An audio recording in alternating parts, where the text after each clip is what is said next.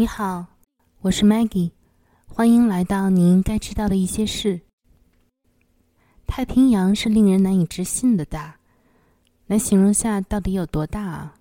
如果你直直的从智利的西海岸来开始挖一个洞，穿过地球，那你就会发现你会到了中国的南海，但你仍然还在太平洋上。太平洋海面大概占地球表面的三分之一，它是比地球上的所有的土地的总和都要多的。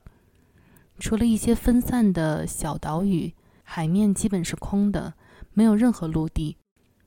这意味着，如果你够倒霉的话，在海里迷了路，那基本就是不用指望有人还能找到你了。这就是 Everinga 的故事。他这一迷路，就一不小心拥有了一个世界纪录。当然，大概没有人愿意破了这个世界纪录的。他创造了在海上迷失的时间最长的世界纪录。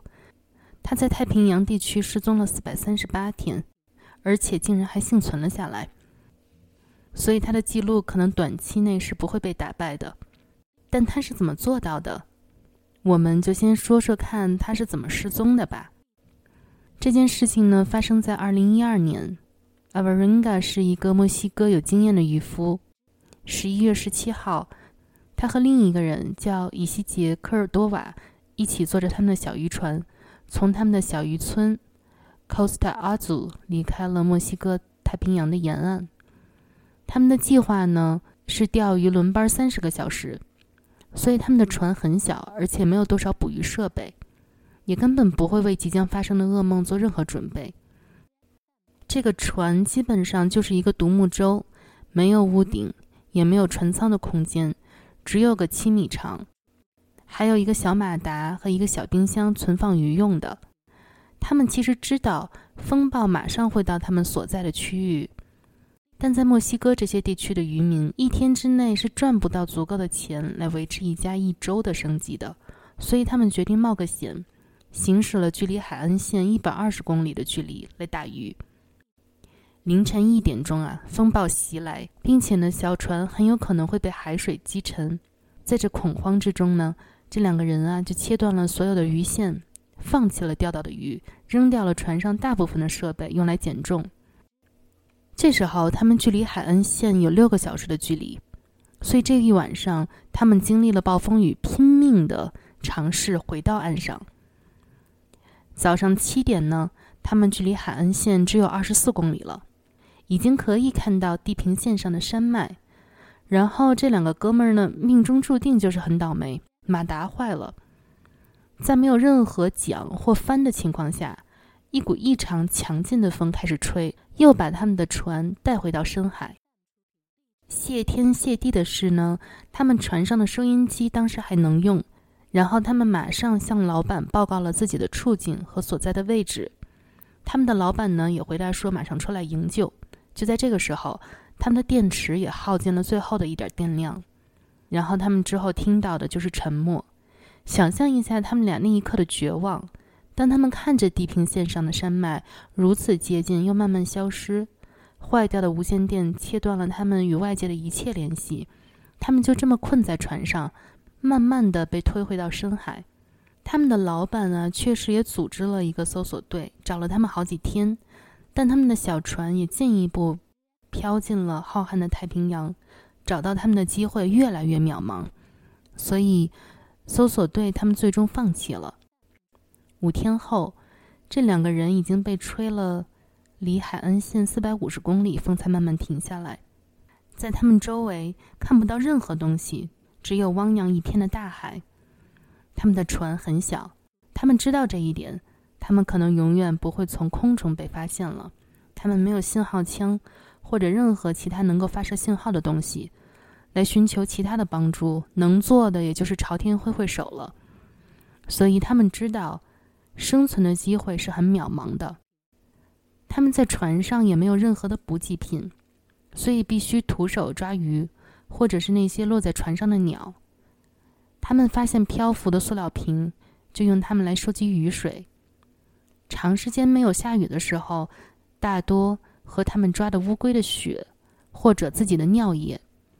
想象一下，就这么一天又一天，一个月又一个月的过去了，在这样一个狭小的空间，只能和另外一个人交流，唯一的活动也就是钓鱼或者打盹儿，也是可以理解，在这样的情况下，人是有可能会被逼疯的。根据 a v a r a n g a 自己的说法，另外一个同伴科尔多巴，大概在四个多月的时候就放弃了希望，并且变得有自杀倾向。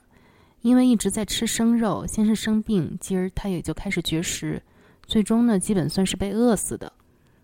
阿巴伦嘎然后独自一个人生存下来。如果你看一下地图啊，太平洋中心是非常安静的世界，船只很少来到这个区域。但是呢，甚至他还说是遇到过一艘货船，显然船上有四个人看到了他，还和他招了招手。但他们只是从他身边经过，并没有停下来营救。可以想象他再次会有多么的绝望。已经在海里漂了几个月了，你都独自一个人，你终于发现救援了，但他们根本视而不见。十一个月后，阿巴伦嘎在他的小船上横跨了大洋，大概八千公里。他的衣服已经不成样子，他只穿了一件运动衫，保护自己避免被晒伤。终于，在二零一四年一月三十日，他看到有椰子壳在他的船的周围漂浮着，又有鸟在他的周围。他知道他已经离岸边不远了。又漂流了一段时间以后，他发现了一个似乎没有人居住的小岛。他花了半天的时间，逐渐靠近岸边。他终于跳出了船，漂浮了一年多后，终于到达了陆地。他游上岸。发现了一所房子，在他敲门的时候，他终于接触了失踪后的第一批其他的人类。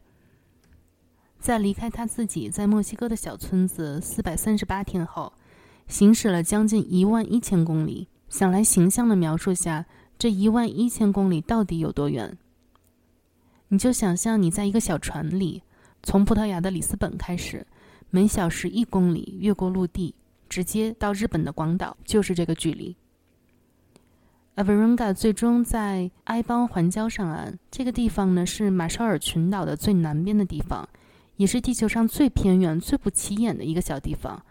如果他错过了这个登陆的地方，下一个地方可能就是菲律宾，而菲律宾距离这个岛还有五千多公里。他已经花了四百三十八天，大致一万一千公里，那他可能还要再用过二百四十天才能够达到菲律宾。幸运的是，他在地球上最大的海洋中发现了这个小小的岛屿，真是前不着村后不着店儿，终于得到了救援。之后呢，他飞回了他在萨尔瓦多的家。